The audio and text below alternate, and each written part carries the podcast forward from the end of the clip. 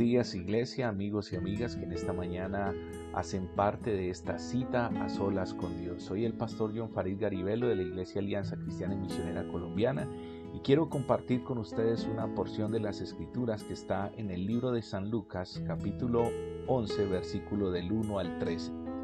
Quiero dejar el texto en mención para que ustedes puedan profundizar en él. El énfasis que quiero resaltar en esta mañana es la importancia de la vida de oración. El versículo 1 comienza diciendo que Jesús está orando en un lugar y cuando terminó uno de sus discípulos le dijo, Señor, enséñanos a orar como también Juan enseñó a sus discípulos. Entonces quiero que resaltemos varios aspectos en relación a esta porción bíblica.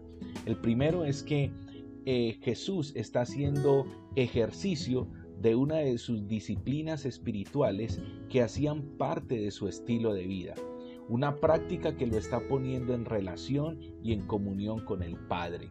El segundo aspecto que podemos resaltar allí es el impacto que genera en la vida de los discípulos la vida de oración que no solamente Jesús está desarrollando, sino la vida de oración que también desarrollaba Juan el Bautista.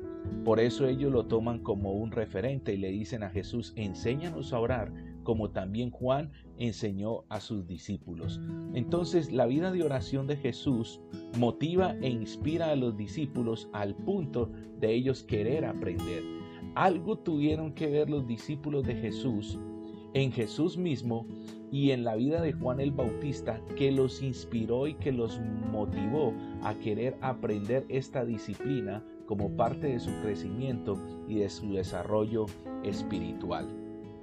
El tercer aspecto que podemos mencionar allí es eh, cómo, cómo, esta disciplina se convierte para los discípulos en una necesidad. Cuando ellos expresan el deseo de aprender, eh, están manifestando una necesidad, están manifestando un deseo y para ellos se requiere humildad, humildad para aprender y humildad para ser instruidos. Entonces, eh, de la oración podemos hablar muchas cosas, podemos enfatizar muchas cosas, escribir muchas cosas, pero lo más importante no es tanto lo que se pueda escribir o lo que se pueda conceptualizar acerca de la oración, sino que tanto lo podemos poner en práctica.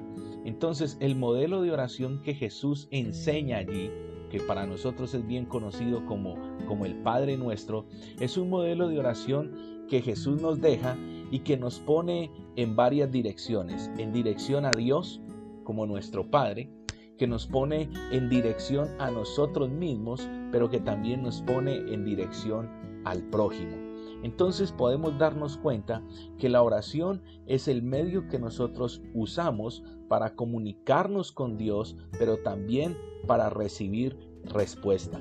En el versículo en el versículo 9 dice la palabra, yo os digo, pedid y se os dará, buscad y hallaréis, llamad y se os abrirá, porque todo aquel que pide recibe, y el que busca halla, y el que llama se le abrirá. Y es interesante porque nosotros queremos recibir muchas cosas, queremos hallar y encontrar muchas cosas, queremos que las puertas se nos abran en determinados momentos, pero no nos damos a la tarea de desarrollar una vida de oración donde podamos pedir, donde podamos para hallar, nos demos a la tarea de poder buscar y para que se nos abran puertas, nos demos a la tarea de poder tocar.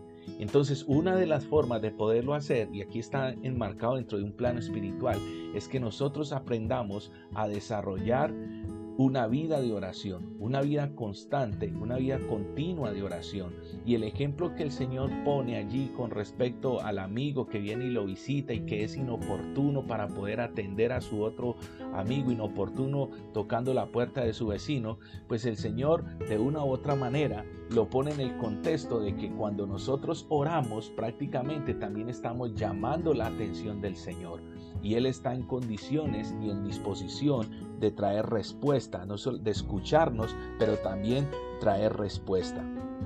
Así que, y hace un paralelo o hace una referencia cuando expresa que si nosotros siendo eh, como padres, eh, si nuestro hijo nos pide un pan, no le vamos a dar una piedra. Si, le si nos pide un pescado, no le vamos a dar una serpiente. O si nos pide un huevo, no le vamos a dar un escorpión.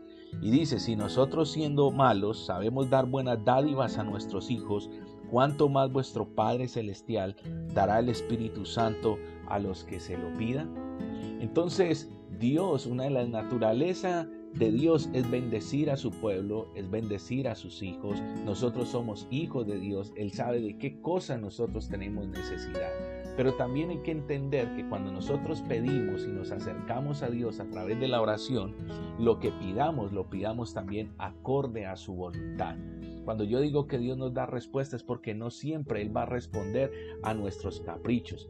Porque muchas veces en nuestras peticiones pedimos lo que queremos, mas no lo que necesitamos. Y Dios se fija en esos detalles.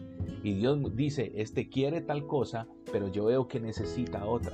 Entonces nosotros debemos orar con entendimiento y pedir con sabiduría, como dice la escritura. Muchas veces pedimos y no recibimos porque pedimos mal. Así que quiero que piense por un momento qué le impide o qué obstáculos encuentra usted para poder desarrollar una vida de oración constante, una vida continua de oración. Y el otro aspecto que quiero que usted, sobre el cual eh, quiero que usted reflexione es acerca de la necesidad de poner en práctica una vida de oración como parte de una disciplina espiritual. Allí nosotros vamos a librar grandes batallas. Allí vamos a conquistar grandes batallas. En el mundo espiritual, orando, clamando, intercediendo al Señor, vamos a ganar muchas batallas que las vamos a ver materializadas precisamente en el mundo natural. Así que quiero animarle para que usted evalúe cómo está su vida de oración, si son oraciones muy repetitivas, si son oraciones como que no tienen mucho sentido, mucho propósito, quizá no está llevando ningún, eh, ninguna vida de oración. Entonces es el momento para que confiadamente nos podamos acercar a Dios y podamos desarrollar esa vida de oración, esa vida de clamor y podamos entender que cuando nosotros oramos, el cielo se está poniendo a nuestro favor. Así que quiero permitirme orar en esta mañana con base a esta palabra. Señor, te doy gracias por lo que tú nos enseñas a través de la palabra. Y realmente, Padre, nosotros no somos un producto terminado y cada día necesitamos aprender y conocer más acerca de ti.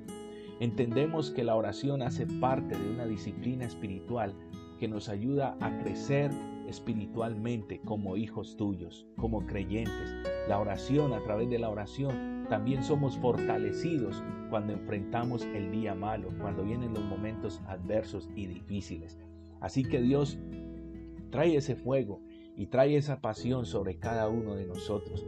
Que cada día haya ese anhelo en el corazón de nosotros para estar en comunión contigo, para encontrarnos contigo. Que no pase un día, Señor, en el cual nosotros no hayamos apartado un tiempo para hablar contigo, para conocer tu corazón, pero también para expresar lo que hay en el de nosotros, porque así vamos a desarrollar una comunión íntima, Señor.